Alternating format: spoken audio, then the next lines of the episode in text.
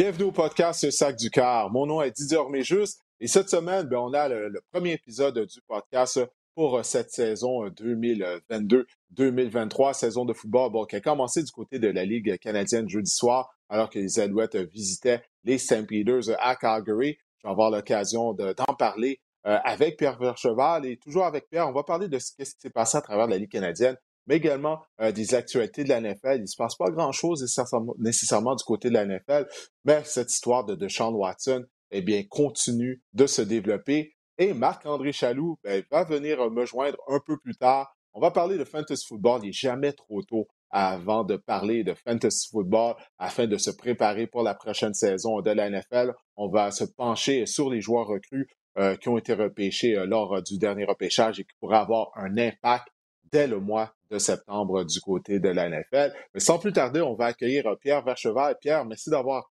accepté mon invitation. C'est toujours un plaisir euh, de t'avoir au podcast pour une première fois cette saison d'ailleurs. Ah, ouais, écoute, euh, bien content de commencer une nouvelle saison, puis merci de m'inviter sur le premier show de la saison. Ça me fait chaud au cœur, Didier. ben oui, oui, on veut, on veut commencer sur une bonne note. Alors, pourquoi pas t'avoir avec nous en ma compagnie. Bon, écoute, Pierre, on était à Calgary, toi et moi, bien sûr. on, a, on a vu euh, la rencontre entre les St. Peters et les Alouettes. Malheureusement, les hommes de Carrie Jones se sont, euh, ont perdu par trois points seulement. On avait une avance de 10 points, 24-14 à la mi-temps. Euh, malheureusement, ça a été une défaite.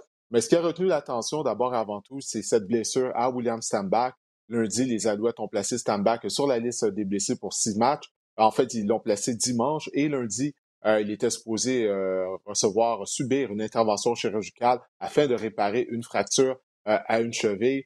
tout d'abord, quelle a été ta réaction et comment tu imagines que les Alouettes seront en attaque sans leur meilleur joueur? Parce qu'il faut rappeler, Stambach avait été finaliste au titre de joueur par excellence dans la Ligue canadienne l'année dernière. Ouais, ma première réaction, c'était beaucoup de déception. Déception pour William Steinbach, déception pour les Alouettes. Tout de suite pensé à Danny Machocha qui devait être sur le téléphone immédiatement.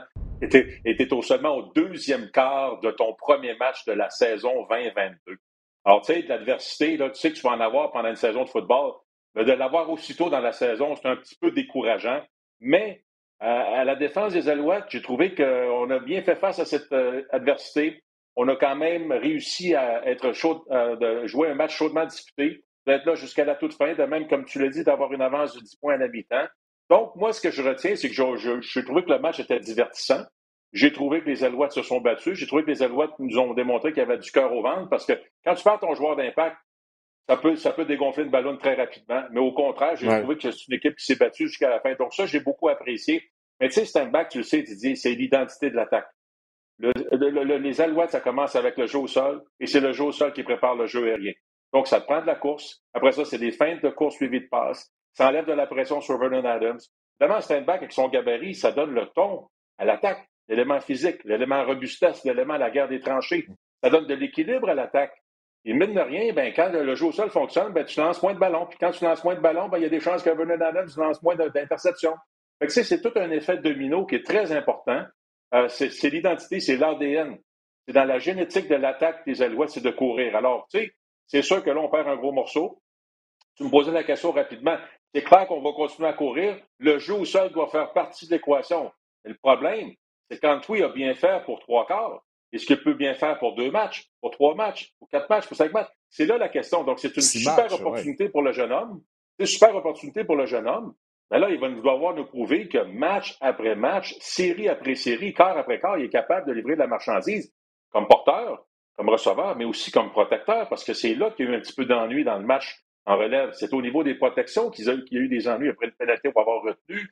Euh, il s'est fait brasser. Fait que c'est tout ça là, qui, fait que, tu sais, c'est un bac, on parle de lui comme porteur, mais il a capté des passes comme receveur, il a marqué un toucher, mais c'est aussi au niveau de la protection que ça devient très, très important.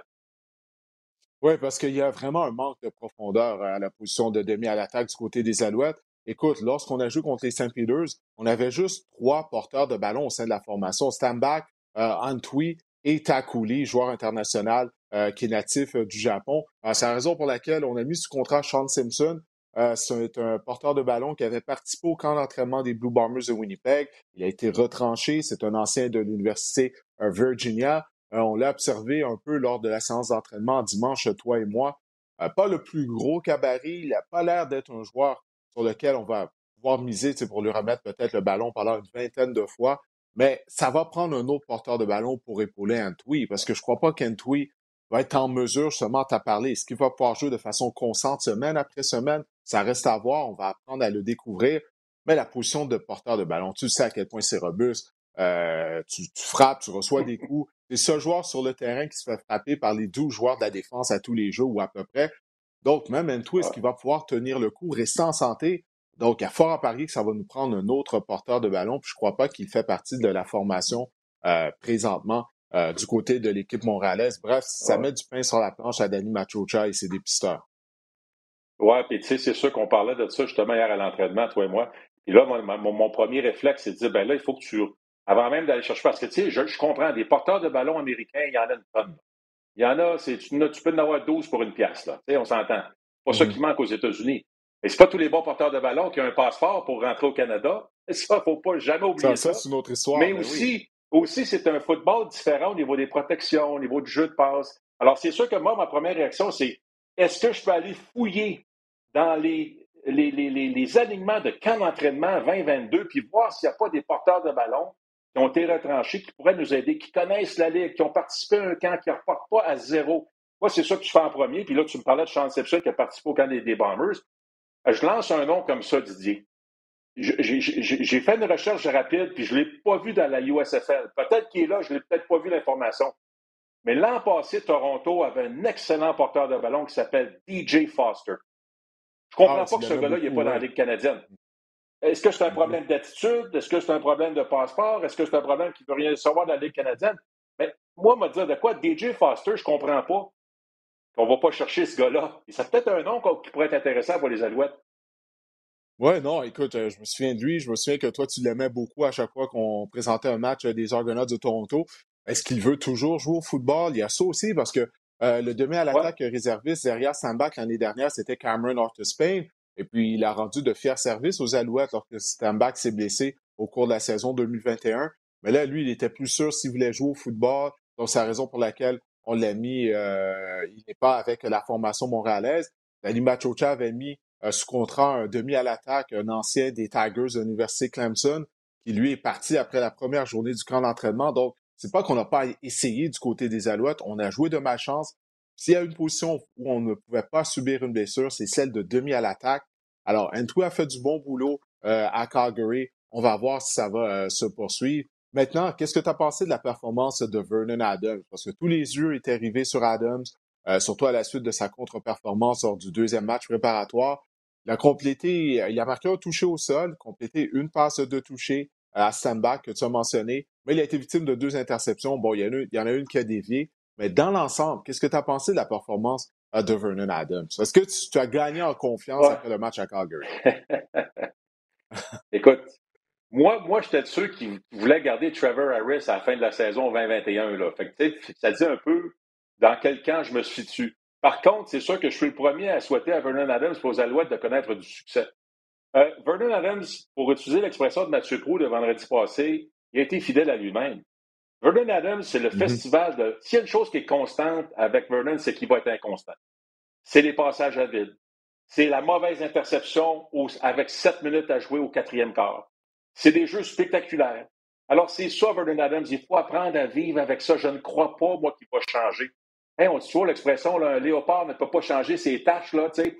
Euh, c'est ça. Vernon Adams, c'est ça. C'est du bon, c'est du mauvais. On souhaite jusqu'à la fin à la fin de la journée qu'il y ait plus de bon que de mauvais. Je pense qu'il faut apprendre à vivre avec ça. je je le vois pas changer. c'est, alors, c'est là que ça devient un méchant défi pour Anthony Carvio. Tu sais, Carvio, pour moi, c'est ça son plus grand défi. Est-ce qu'il peut s'assurer que Vernon va être constant d'un jeu à l'autre, d'une série à l'autre, d'un quart à l'autre, d'un match à l'autre? Parce que c'est ça qui est frustrant. Position carrière, là, va dire de quoi tu veux. Tu sais, on dit toujours, le, carrière doit te donner de l'espoir. Mais là, tu ne veux pas rentrer dans le caucus puis, penser, bon, quand est-ce que mon carrière va faire la bévue qui va nous coûter le match? Tu sais, ne veux pas, là. Fait que c'est ça, là. Fait qu'il est spectaculaire. Euh, il va faire des jeux avec ses jambes qui, vont, qui vont nous impressionner, mais, mais il va toujours ben, pas toujours, mais régulièrement, il va lancer une interception ou il va faire un jeu qu'on va se gratter la tête et on va dire Voyons donc, qu'est-ce qu'il vient de faire là? Non, je suis d'accord avec toi. Écoute, il a 29 ans, Vernon Adams. Il n'est plus le jeune joueur euh, qui est arrivé ici après sa belle carrière à l'Université Oregon. Euh, c'est un vétéran, il est âgé de 29 ans.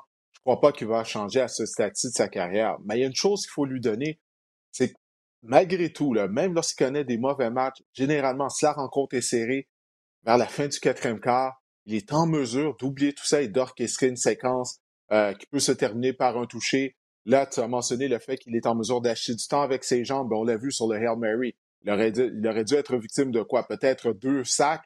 Il a été capable de sortir de la pochette et de donner une chance à Reggie White, peut-être d'inscrire le toucher euh, victorieux. Il y, a, il y, a, combien de carrières dans la Ligue canadienne qui auraient pu euh, donner une chance à leur équipe comme ça? Puis souviens-toi, même l'année dernière à Calgary, euh, il avait été victime d'une très mauvaise interception, mais le match était terminé sur le dernier jeu de la rencontre. Les Alouettes avaient orchestré une séquence, séquence menée par Vernon Adams. Tu remontes à 2019, le match spectaculaire. Victoire des Alouettes à Calgary, ça s'est terminé en prolongation. Une remontée spectaculaire d'Adams et l'attaque des Alouettes. Donc, malgré, malgré tout ça, malgré son manque de constance, il est capable d'oublier ça et de se mettre en marche à la fin du quatrième quart. Son équipe a besoin de lui. Il a fait Hamilton l'année dernière. Euh, il était même blessé lors de ce match-là. Donc, je suis entièrement d'accord avec toi. Il ne va pas changer à ce stade de sa carrière. Mais c'est lorsqu'il a des moments comme ça, ça fait en sorte que tu te dis, mon Dieu, pourquoi il ne peut pas juste éliminer les erreurs non provoquées? Juste un petit peu. Juste un petit peu. Puis là, on aurait un carrière plus solide à la position euh, de, carrière. Bref, ça reste à voir. Les Alouettes vont affronter les Argonauts de Toronto. J'ai aucune idée du genre de performance qu'Adams va nous donner. Tout ce que je sais, c'est que ça va être spectaculaire, ça va être divertissant. Alors, on va voir la suite des choses. Justement, à, quoi tu t'attends contre les Argonauts du côté des Alouettes? Toronto était l'équipe qui a une semaine de congé la semaine dernière. Donc, est-ce que les Argos vont être rouillés? Euh, les Alouettes étaient dans une situation similaire l'année dernière. Je ne sais pas si tu te souviens. Ils n'avaient pas joué lors de la première semaine d'activité. On se disait, est-ce que ça va jouer contre eux? Finalement, ils sont allés à Edmonton et ils ont défait les Elks. Alors, à quoi tu t'attends euh, lors du duel de jeudi soir? Ça arrive vite. C'est jeudi soir le match Alouette-Argonauts. Oui, bien, premièrement, ce qui n'est pas évident pour les Alouettes, c'est qu'ils n'ont pas de bande vidéo des Argos. Oui, ils ont quelques matchs préparatoires, mais encore là. Alors, les Argos, ça va être une vraie boîte à surprise. Alors, ça va être encore un match où non seulement les joueurs vont découvrir les stratégies des Argonauts, mais les entraîneurs des Alouettes vont devoir s'ajuster sur le champ. Alors, ça, c'est un match qui va être important, oui, pour les joueurs, mais pour les Alouettes, les entraîneurs, parce que ça va être quoi le blitz du jour? Ça va être quoi les stratégies qu'ils n'auront jamais vues? Comment qu'on va pouvoir surveiller sur un dixième pour s'ajuster et s'assurer que peut-être, si on se fait avoir par une pression, ben, on ne se fera pas avoir deux fois par la même pression. c'est un match au niveau stratégique qui va être un gros, gros défi pour moi du côté des Alouettes. Oui, il y a peut-être de la rouille pour les Argos, mais ce que je m'attends aussi, c'est que souviens-toi l'an passé, Didier, les Argos contre l'Est, six victoires, deux défaites. À domicile, six victoires, une défaite. Ils étaient solides à domicile. Ils faisaient ce qu'il fallait faire à domicile pour gagner. Mais moi, ce que j'ai le plus hâte mm. de voir, c'est comment on va mettre tous ces joueurs vedettes-là en attaque Hein, parce que là, on est allé chercher Andrew Harris, porteur de ballon, euh, Brandon Banks, le receveur explosif des Tiger Cats. On a un bon groupe de receveurs, un paquet d'anciens des Stampeders. Ligne à l'attaque. Ce sont des joueurs vieillissants. Ce sont des joueurs vieillissants également. Hein? Oui, absolument. c'est pour ça que j'ai hâte de voir la ligne à l'attaque. Mais moi, ce que j'ai plus hâte de voir, c'est la défensive. Parce que quand je regarde les statistiques de 2021, la défense des Argos, c'est la, la, défense qui a alloué le plus de points de toutes les équipes qui ont participé aux éliminatoires. Ils étaient neuvième pour le nombre de verges par course, huitième seulement pour les sacs, pour les sacs, septième pour les revirements, neuvième pour les jeux de 30 verges alloués.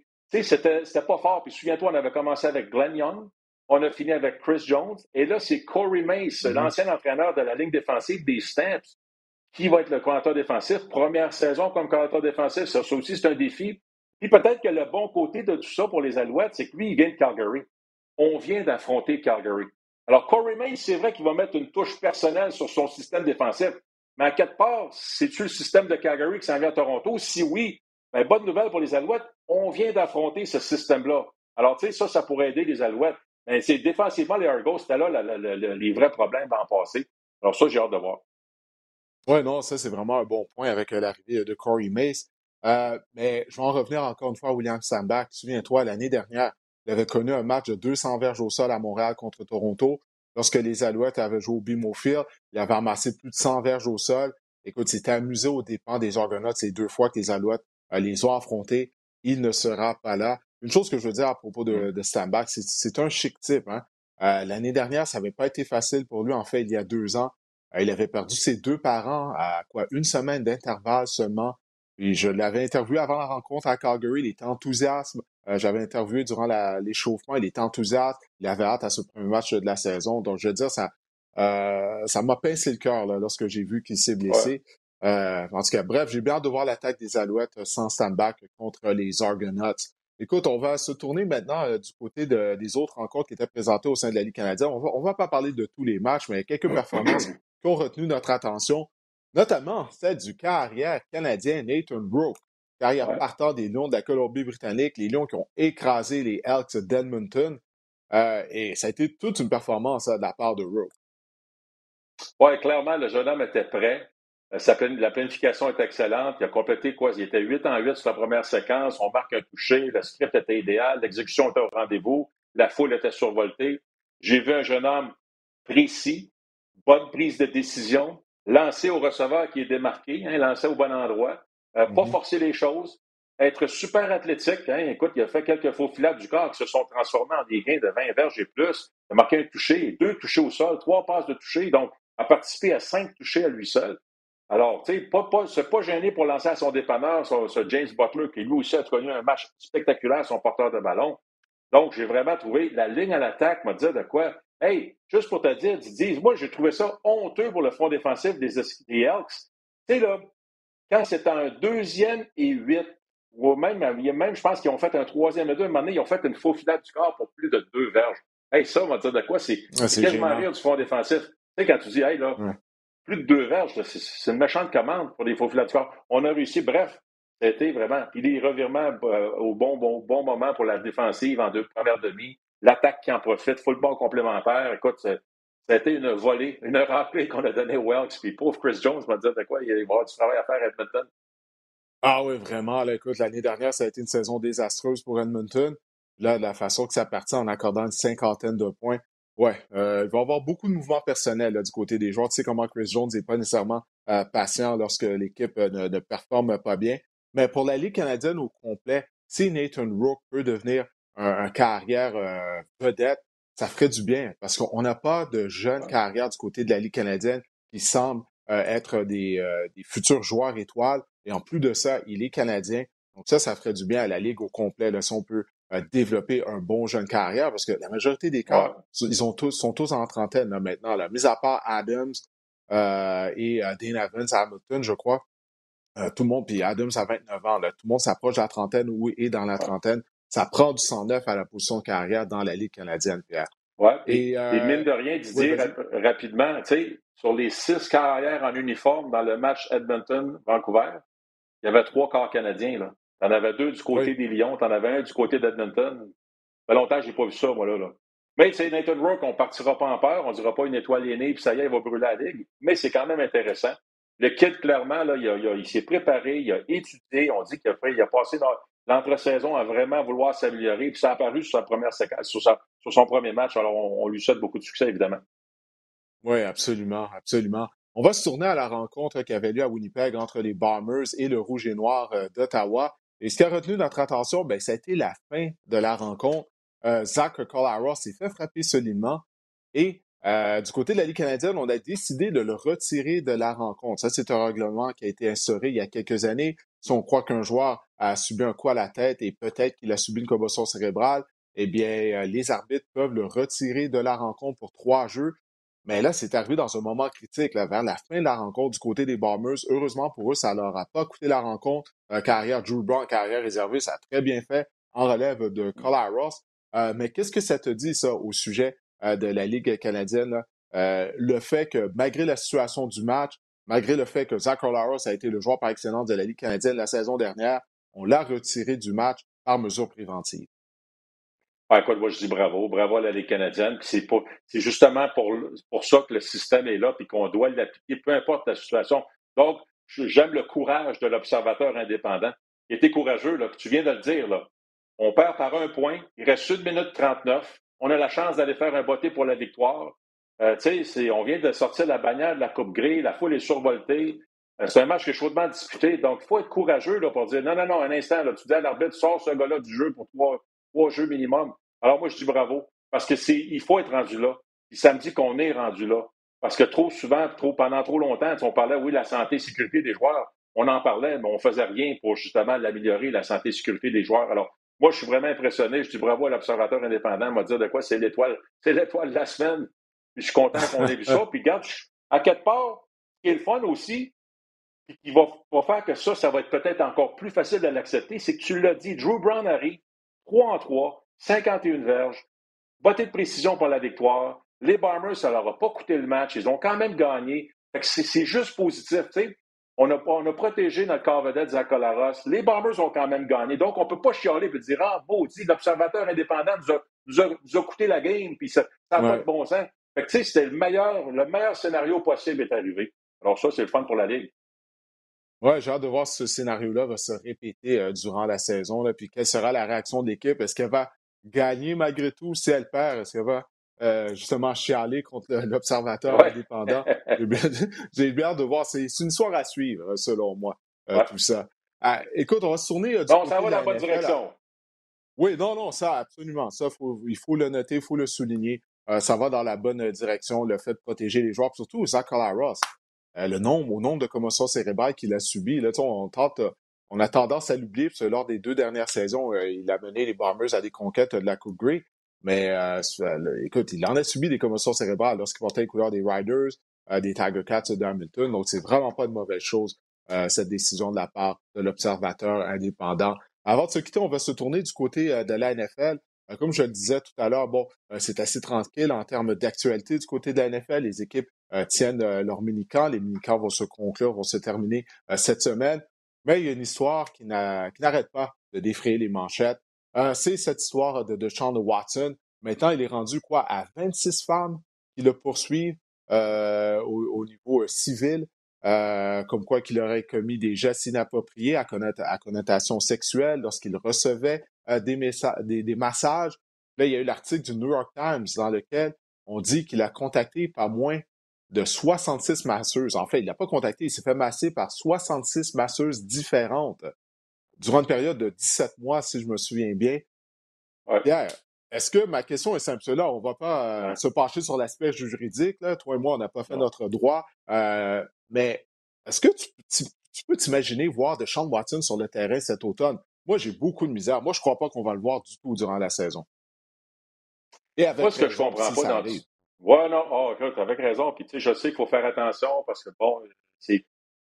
Il y a, même des fans qui, ont, témoigné comme quoi ils les avaient bien traités. Les avocats, on trouve du, on trouve du monde, donc on, les deux côtés de l'histoire. Même au-delà de ça, comme tu dis, moi, ce qui, là-dedans, c'est de voir que la NFL a laissé les Browns mettre ce gars-là sous contrat. Je comprends pas que dans tout ce dossier-là, on n'a pas attendu de voir les sanctions de la NFL avant de faire quoi que ce soit. Si tu es les Browns, tu donnes trois choix au pêchage, tu donnes un, contrat garanti de 230 millions, la première, le premier contrat garanti de l'histoire à un gars mm-hmm. qui, présentement fait face à un paquet de choses comme ça. Moi, je ne comprends pas pourquoi les Browns ont sauté tout de suite là-dessus. Je ne comprends pas pourquoi on n'a pas entendu les sections de la NFL. Je ne comprends pas d'idée pourquoi la NFL a accepté et autorisé le contrat. Voyons donc, ça n'a aucun bon sens. c'est ça que c'est ça que je comprends pas en plus, carrière, on s'entend-tu que c'est l'image d'une organisation? Ben oui. Et là, c'est surréel parce que là, on est, on est en mini-camp.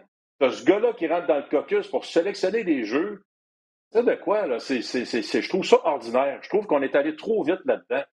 Et euh, si jamais Deshaun Watson s'est déclaré euh, non coupable, ben, tant mieux pour lui, puis on passerait un autre appel, mais je trouve que c'est allé un peu trop vite dans cette situation-là. Ouais, ben oui, c'est allé beaucoup trop vite. En même temps, ça nous démontre ce que la NFL pense de, ces situations-là concernant les femmes. Parce que souviens-toi, depuis euh, l'affaire de Ray Rice, la NFL, elle a mis sa grosse machine de relations publiques pour donner l'impression que, que, c'est important d'avoir des femmes. Même maintenant, on embauche des femmes euh, au sein des organisations, des postes d'assistantes au directeur général, ce qui est très bien. Ça, c'est parfait. Mais c'est quoi l'intention de la Ligue vraiment lorsqu'elle fait ça? Est-ce que c'est simplement un coup de relations publiques qu'on fait, étant donné qu'il y a eu des joueurs par le passé qui ont été arrêtés euh, pour, avoir, euh, pour, des, pour avoir mené des actions violentes contre des femmes? Ou est-ce qu'on est sincère? Puis le fait qu'on a permis aux Browns de compléter la transaction, de lui donner un contrat et que la NFL n'a rien dit, moi, pour moi, le message que ça envoie, c'est que réellement, on, s'en fout des femmes. On n'a pas nécessairement la cause à cœur comme on le prétend. Euh, pour moi, ça, c'est clair et c'est très malheureux et ça paraît très mal. Ça paraît très mal pour l'organisation des Browns, ça paraît très mal pour la NFL, mais je me sens pas mal pour les Browns de Cleveland. Parce qu'au moment où ils ont complété la transaction, Pierre, il y avait 22 poursuites au civil contre euh, Deshaun Watson. Euh, on se disait, mais voyons, pourquoi ils n'attendent pas? Là, c'est, quoi, c'est quoi le rush, comme on dit en bon québécois, de compléter la transaction, d'amener ce gars-là à Cleveland, ce gars-là qui semble être un prédateur sexuel? Écoute, fait que je me sens vraiment pas mal pour les Browns. Ils ont couru après si Watson ne joue pas cette année. Ah, puis je comprends qu'eux autres, ils avaient attendu qu'au criminel, il y a eu un jugement favorable envers Deshaun Watson au côté criminel. Alors eux, ça a comme ouvert la porte mais moi, je suis d'accord, ils sont allés trop vite, puis je comprends pas que la NFL a cautionné tout ça, a laissé aller tout ça.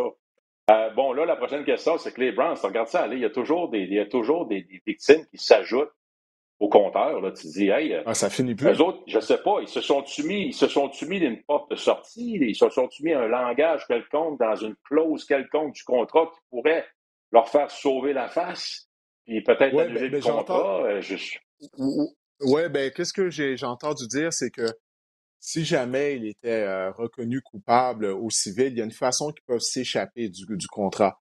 Euh, comme quoi que Deshaun Watson va devoir remettre l'argent garanti. Euh, tout ça, c'est des paiements ont déjà été faits. Donc, il y a une façon qu'ils peuvent se sortir de ça si jamais il est reconnu coupable au civil. c'est ce que j'ai, c'est ce que j'ai entendu dire lors d'un podcast que j'écoutais là sur le sujet. Bref, cette histoire-là est loin d'être terminée. ça fait quoi? Ça fait deux ans que ça dure, ça, maintenant? Donc, euh, c'est pas loin d'être fini parce que euh, de qu'est-ce que je comprends, euh, si jamais un verdict est rendu au civil, ça va aller après la saison. Donc ça, c'est une histoire qui va, qui va se poursuivre tout au long de la saison. C'est la raison pour laquelle je crois pas qu'on va voir de Sean Watson dans l'uniforme des Browns durant les matchs de saison ben régulière. Ben non, ne peut pas laisser ça se produire, je peux pas croire. Imagine la distraction semaine après semaine. Imagine-toi. Mais imagine-toi la, la même ligue qui voulait pas laisser Colin Kaepernick jouer, puis là, il laisserait euh, de Sean Watson jouer, ça n'a aucun bon sens. Ça n'a aucun bon sens. Ah ouais, puis je sais que tu vas parler à Marc-André Chaloux là, pour euh, tout ce qui est fantasy, mais ça veut dire que, en tout cas, si c'est parti des Browns, mettez vos billes sur euh, Jacoby Brissett. oh boy, imagine. Imagine, Jacoby qui n'a pas été capable de battre toi à Miami, qui n'a pas été capable d'avoir le poste de carrière partant à Indianapolis. Ouf, ça, ça pourrait être une longue Parce que c'est lui qui est en arrière, là. Oubliez, oubliez Baker ouais, Mayfield. Baker Mayfield, lui et ah, Josh Dobbs. Ils peuvent pas ramener. Ils peuvent pas ramener Baker Mayfield à Cleveland. Ils peuvent pas. Donc, on va voir la suite des choses, puis on va voir ce que Baker Mayfield va atterrir éventuellement. Et j'ose croire qu'il y a une équipe qui va compléter une transaction pour acquérir ses services, peut-être les Panthers ou les Seahawks. Bref, on aura le temps d'en parler. Pierre, je vais te laisser y aller. Écoute, encore une fois, je te remercie d'avoir accepté mon invitation. Et puis, écoute, euh, ben, on va se voir euh, à Toronto jeudi soir lors euh, du duel entre les Alouettes et sur les zones de RDS. Allez, Pierre, passe une bonne fin de journée. Attention à toi. merci beaucoup, Didier. Salut. Bonjour à tous les amateurs du podcast. Yes, excellent, Pierre. Alors, comme Pierre l'a mentionné, ben, Marc-André Chaloux va maintenant se joindre à moi afin de parler de fantasy football, parce que comme je le disais tout à l'heure, Marc-André, il n'est jamais trop tôt afin de parler de fantasy football, afin de planifier la saison qui s'en vient du côté de la NFL. DB sur Jacoby Brissett, hein? Hmm. Ah, écoute, les, les, les billes les moins chers. Les billes les moins chers. moi, je mettrais mes billes. Pour répondre à Pierre, moi, je mettrais mes billes ailleurs que sur Jacoby Brissett. Je chercherais un autre cœur arrière. Ouais. Euh, oui, il n'est jamais trop tard, euh, Didier, pour commencer à se mettre dans le bain euh, des nouvelles additions des équipes et de voir, je vous propose aujourd'hui de voir les recrues euh, d'identifier quelques recrues qui pourraient connaître un impact immédiat dans, dans leurs équipes respectives, puisque, euh, on peut, avec le repêchage et tout, on peut voir a des joueurs qui ont, euh, disons, euh, un chemin quand même assez bien tracé pour connaître du succès fantasy cette saison. Et je commence avec le porteur de ballon des Jets de New York, Brees Hall, qui a été le premier porteur de ballon repêché euh, lors de la sélection, euh, lors du repêchage 2022 par les Jets. Et bon, les Jets, on a investi un capital dans Brees Hall, donc on va en faire notre porteur numéro un du côté des Jets. Il faut dire que Brees Hall a connu vraiment une carrière vraiment exceptionnelle à Iowa State. C'est plus de 50 touchés au sol en trois saisons, près de 4000 verges. Il devient le porteur de ballon numéro un dans l'attaque des Jets. Euh, n'en déplaise à Michael Carter, qui avait connu quand même de beaux flashs la saison passée. Et Brees Hall, c'est vraiment un porteur de ballon complet, Didier. Il a également obtenu 82 réceptions en trois saisons, plus de 700 verges aussi par la passe. Donc, on veut vraiment euh, donner une nouvelle dimension du côté des Jets à l'attaque euh, à l'attaque au sol avec vraiment euh, Brees Hall, probablement. Moi, je le vois personnellement comme peut-être euh, utilisé comme premier et deuxième essai et peut-être Michael Carter arrivé en, en situation de troisième jeu, par exemple.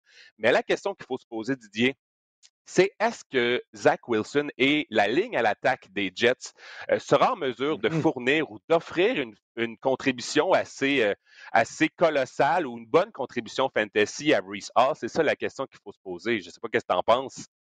Oui, je, écoute, je suis d'accord avec toi parce que, bon, après le repêchage, tout le monde disait euh, Ah, les Jets ont connu un excellent repêchage, ce qui est très vrai, mais euh, tu es supposé avoir un bon repêchage lorsque tu as trois choix en première ronde. Hein. Euh, donc, on a amené beaucoup de talent, mais les joueurs qu'on a repêchés, euh, on n'a pas repêché de joueurs de ligne à l'attaque, receveur de passe, Garrett Wilson notamment, qu'on a repêché. Mais la ligne à l'attaque était un problème l'année dernière. Et si Zach Wilson n'a pas de temps afin de repérer ses receveurs de passe, si on n'est pas capable de créer des brèches, que ce soit pour Brees Hall ou Michael Carter, il n'y a rien qui va marcher du côté de l'attaque des Jets euh, de New York. Et puis, je vais même parler de leur défense, qui était une des pires de la NFL l'année dernière. Ça coûte 35 points par semaine, Marc-André. Ça met de la pression sur ton attaque, ça met de la pression sur ton jeune quart. Ça fait en sorte que tu joues probablement du football de rattrapage, donc tu ne peux pas courir avec le ballon et Brees Hall ou Michael Carter. Euh, donc, ça, ça va être à surveiller. Pour moi, la ligne à l'attaque, c'est la chose numéro un que je vais surveiller du côté des Jets de New York. Je sais qu'on a fait des acquisitions via le marché des joueurs autonomes, mais j'ai hâte de voir si ces cinq joueurs-là vont pouvoir bien jouer ensemble. Je vois en Brees une comparaison avec peut-être Najee Harris l'année passée, qui a été repêché assez tôt dans le repêchage, mais qui euh, avait une ligne à l'attaque quand même assez douteuse. Et qu'est-ce que ça a donné, Najee Harris? Ça a gagné une saison correcte au niveau fantasy, euh, parfois des beaux flashs, parfois euh, des, on, a, vu des étincelles dans son cas, mais la ligne à l'attaque a fait que Najee Harris, pour moi, c'était le meilleur porteur de ballon de trois verges euh, ben, dans la NFL. C'est moins de verges par course, c'est ça. C'est moins de quatre verges, je crois. mais qu'au volume, il a quand même été payant. Au mm-hmm. volume, il a quand même été payant, mais Brees Hall, ce sera peut-être la même situation que Najee Harris, moins le volume, puisqu'on va clairement donner un peu de portée ou un peu d'opportunité à, Michael Carter. C'est intéressant de voir où ce que Brees Hall se classe en ce moment. C'est sûr, je vous ai préparé un tableau pour ceux qui nous écoutent euh, via YouTube. Euh, sur les, classements des porteurs de ballon en ce moment, je me suis basé sur le site Fantasy Pro. Vous voyez que euh, Brees Hall est, présentement le 21, au 21e rang chez les porteurs de ballon en ce moment, devant des joueurs quand même établis comme Elijah Mitchell, qui a connu vraiment une excellente saison l'an passé, qu'on dit que ce sera quand même lui, euh, malgré euh, le mouvement personnel du côté des, des 49ers, ce sera quand même lui, le porteur de ballon numéro un euh, de l'équipe. J.K. Dobbins est revenu, euh, on dit qu'il connaît un excellent camp euh, en ce moment. Donc, c'est intéressant de voir à quel point vous, allez devoir prendre Brees Hall potentiellement avec un choix de quatrième ronde. Est-ce que ça vaut la peine? il y a toujours l'attrait de l'inconnu là-dedans avec les, recrues, c'est vraiment intéressant, mais est-ce que ça vaut la peine de, prendre Brees Hall devant Elijah Mitchell? Tout peut changer, le classement va changer, on est encore loin de la saison mais c'est des questions qu'on peut se poser dans le cas de, la, du porteur de ballon recru des Jets. Oui, surtout que la John Mitchell, euh, étant donné qu'on le prend comme exemple, ne reste pas nécessairement en santé. Alors, euh, est-ce que Hall, lui, pourra rester en santé? Euh, bref, c'est toujours excitant de repêcher un, demi à l'attaque recru. Là, hein. Un nouveau joueur. Donc, c'est toujours excitant plutôt qu'un vétéran comme Mitchell, que ça fait déjà, ou Josh Jacobs qu'on a vu sur le tableau, des joueurs que ça fait déjà quelques années. C'est bien d'avoir du, du 109. Écoute, on va se tourner maintenant sur un autre demi à l'attaque. Euh, il s'agit de James Cook, le petit frère de Dalvin Cook. Lorsqu'on les voit, ils ont l'air d'être des jumeaux. Ils ont exactement le même visage. Ils se ressemblent comme deux gouttes d'eau, mais non, ce ne sont pas des jumeaux. Euh, alors, euh, James Cook est un petit peu plus petit, un, un, cabaret un peu plus petit que son frère Dalvin Cook. Mais lui, c'est vraiment une menace en sortant de champ arrière en tant que receveur de passe, surtout. Il est rapide, il est explosif. On peut même le détacher de la formation et le positionner comme un receveur sur le terrain. Les fervents d'histoire diront que James Cook est un explorateur célèbre également, euh, britannique, qui a découvert euh, Hawaï et la Nouvelle-Zélande. Mais oui, James Cook, je trouve vraiment que le mariage avec les Bills est vraiment parfait ici. Euh, James Cook, on dit que c'est le porteur de ballon qui avait les meilleures mains dans le repêchage. Il a échappé seulement qu'une passe, Didier, en 67 occasions de lors de sa carrière universitaire. Et le mariage est excellent puisque l'attaque des Bills est, euh, est, vraiment axée sur le jeu aérien. L'année passée, les Bills ont passé 64% du temps. Euh, donc, on, peut voir ici euh, l'utilité d'un James Cook. Il faut pas se rappeler, il faut se rappeler aussi, Didier, que durant la saison morte, les Bills ont tenté de faire l'acquisition de J.D. McKessick. puis J.D. McKessick a fait volte-face et puis avec les ben Commanders. Exactement. Et qu'est-ce que ça nous, nous dit, ça? C'est que les Bills étaient vraiment insatisfaits du travail de Devin Singletary et Zach Moss, qui, eux, ont échappé six passes l'année passée à eux deux. dans, du côté de l'attaque des Bills. Donc, vraiment, on cherchait vraiment une, un remplaçant à JD McKissick. C'est pour ça qu'on a, on a repêché, on a devancé même, on a repêché avec un choix de deuxième ronde. C'est le plus haut porteur de ballon. James Cook est le plus haut porteur de ballon repêché par les Bills depuis C.J. Spiller en 2010. Donc, vraiment, les Bills ont, mmh. moi, ça, moi, ça, moi, ça me dit qu'on va vraiment faire confiance à, James Cook. On va vraiment euh, l'intégrer euh, euh, vraiment rapidement dans l'attaque. Et bon, et ça me dit aussi que, bon, probablement que Zach Moss, selon moi, aura un rôle vraiment effacé dans l'attaque des Bills euh, cette saison. Et euh, en ouais, J'avais oublié CJ Spiller. Ouais. Ouais. Non, excuse-moi t'interrompre. J'avais oublié CJ Spiller. Je me souviens, j'avais fondé des espoirs sur lui à l'époque au Fantasy. Et je croyais vraiment qu'il allait devenir un joueur dominant à la au fort. Puis ça n'a tellement pas été le cas. Mais écoute, vas-y, continue, excuse-moi. Zach, Zach Moss aura probablement un rôle effacé, puis Devin Singletary en est à sa dernière année de contrat cette saison.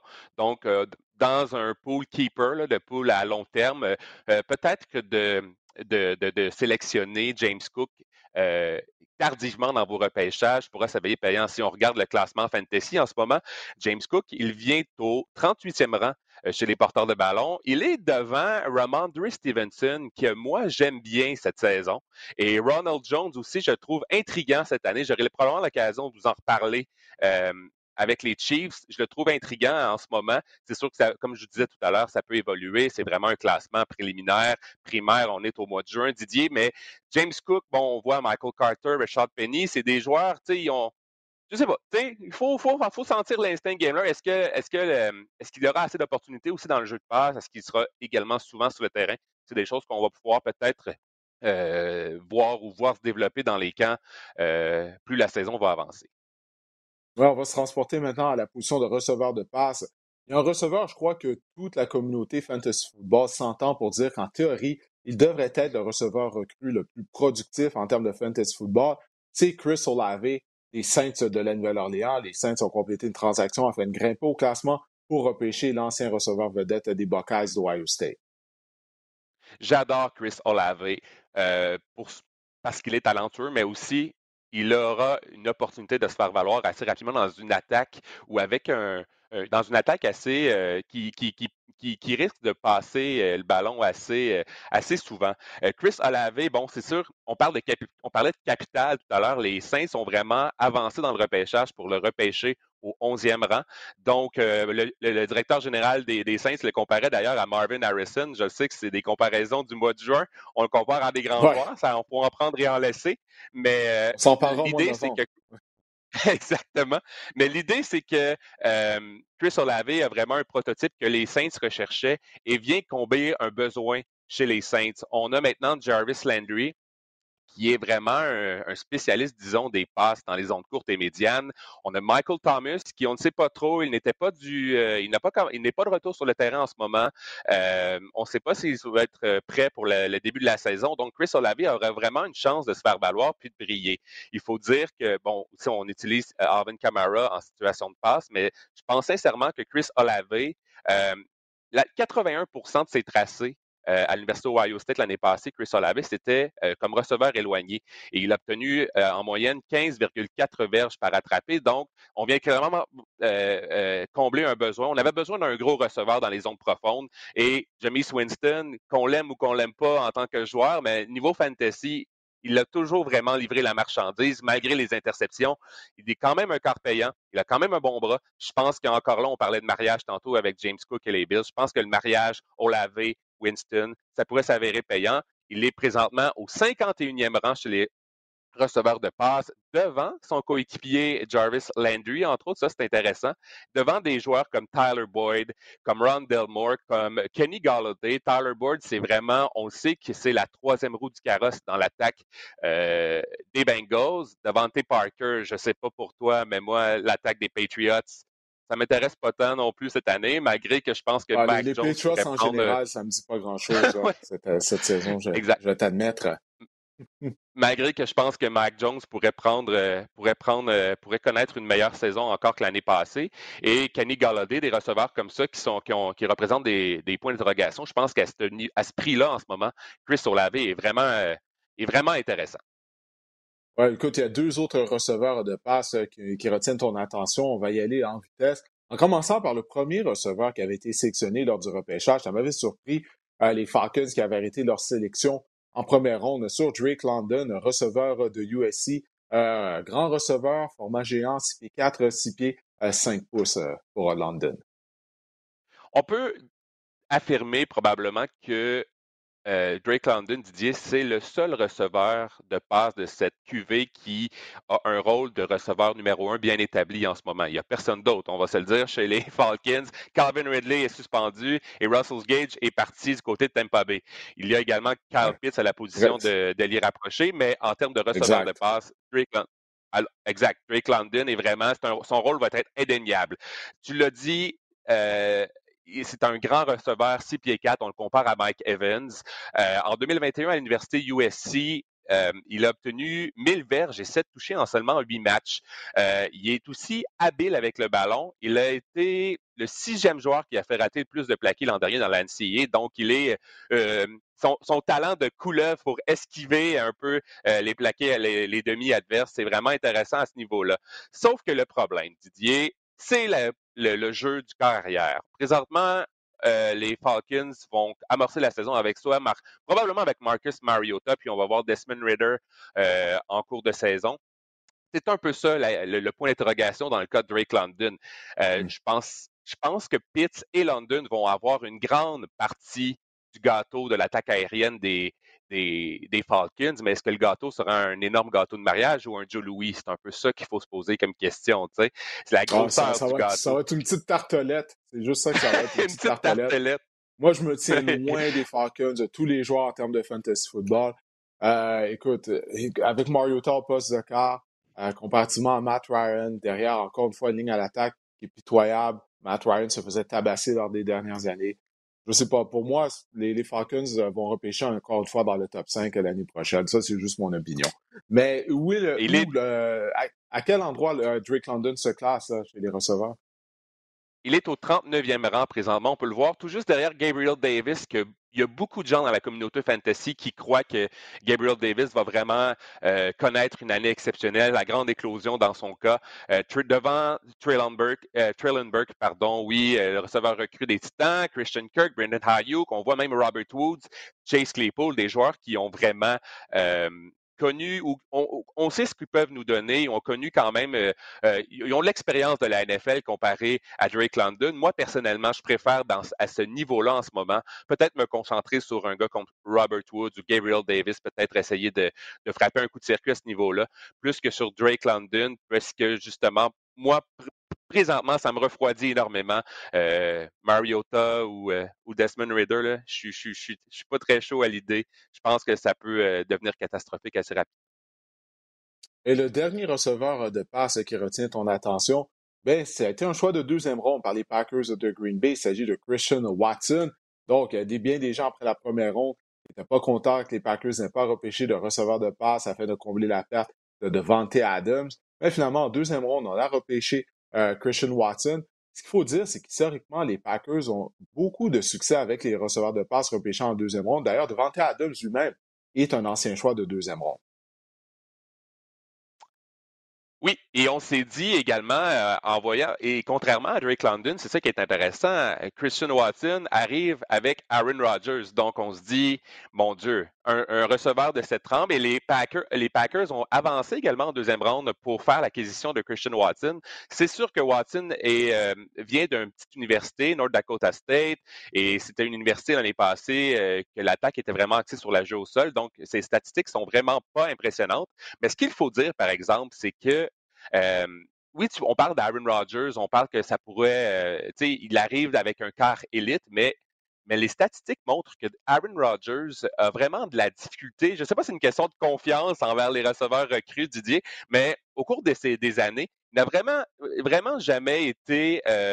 Les, receveurs recrues avec, avec Aaron Rodgers n'ont vraiment jamais vraiment connu une excellente première saison. Regardez le tableau pour ceux qui nous suivent euh, sur YouTube, Davante Adams a obtenu seulement 446 verges et trois touchés à sa saison recrue. C'est vraiment lors de la troisième année que Davante Adams a vraiment euh, euh, connu la grande éclosion et est devenu un receveur étoile. Jordy Nelson, c'est assez impressionnant aussi, 366 verges seulement. Et l'an passé, Amari Rogers, qu'on avait repêché, qui était une recrue, a obtenu seulement 4 catchs pour 45 verges. Donc, on peut se poser la question, on, a vu vraiment dans la communauté fantasy beaucoup de gens être enthousiastes à l'idée de voir Christian Watson exceller euh, dès la première année sous Aaron Rodgers, mais les statistiques tendent à nous montrer que euh, peut-être qu'il faudrait ralentir nos ardeurs un peu puisque il y a une question de confiance également. Puis je lisais euh, dans les mini-camps en ce moment du côté des Packers, on a placé Christian Watson, on a passé Jair Alexander en couverture avec Christian Watson, donc on essaie de,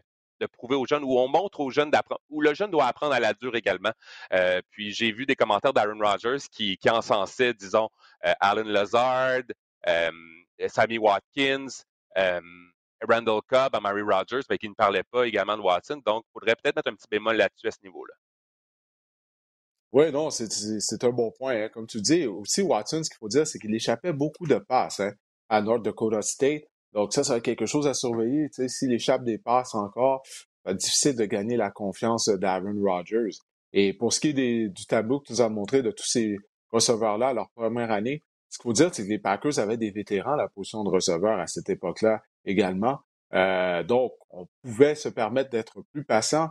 Alors que du côté de Watson, ben là, lui, il a le champ libre. C'est à lui de performer et euh, de, de, de, faire sa place et de surtout de gagner la confiance d'Aaron Rodgers. On dit que du côté de, Green Bay, que Sammy Watkins connaît un beau camp, mais tu sais, c'est quoi, Didier, les échos de ah. camp au mois de juin?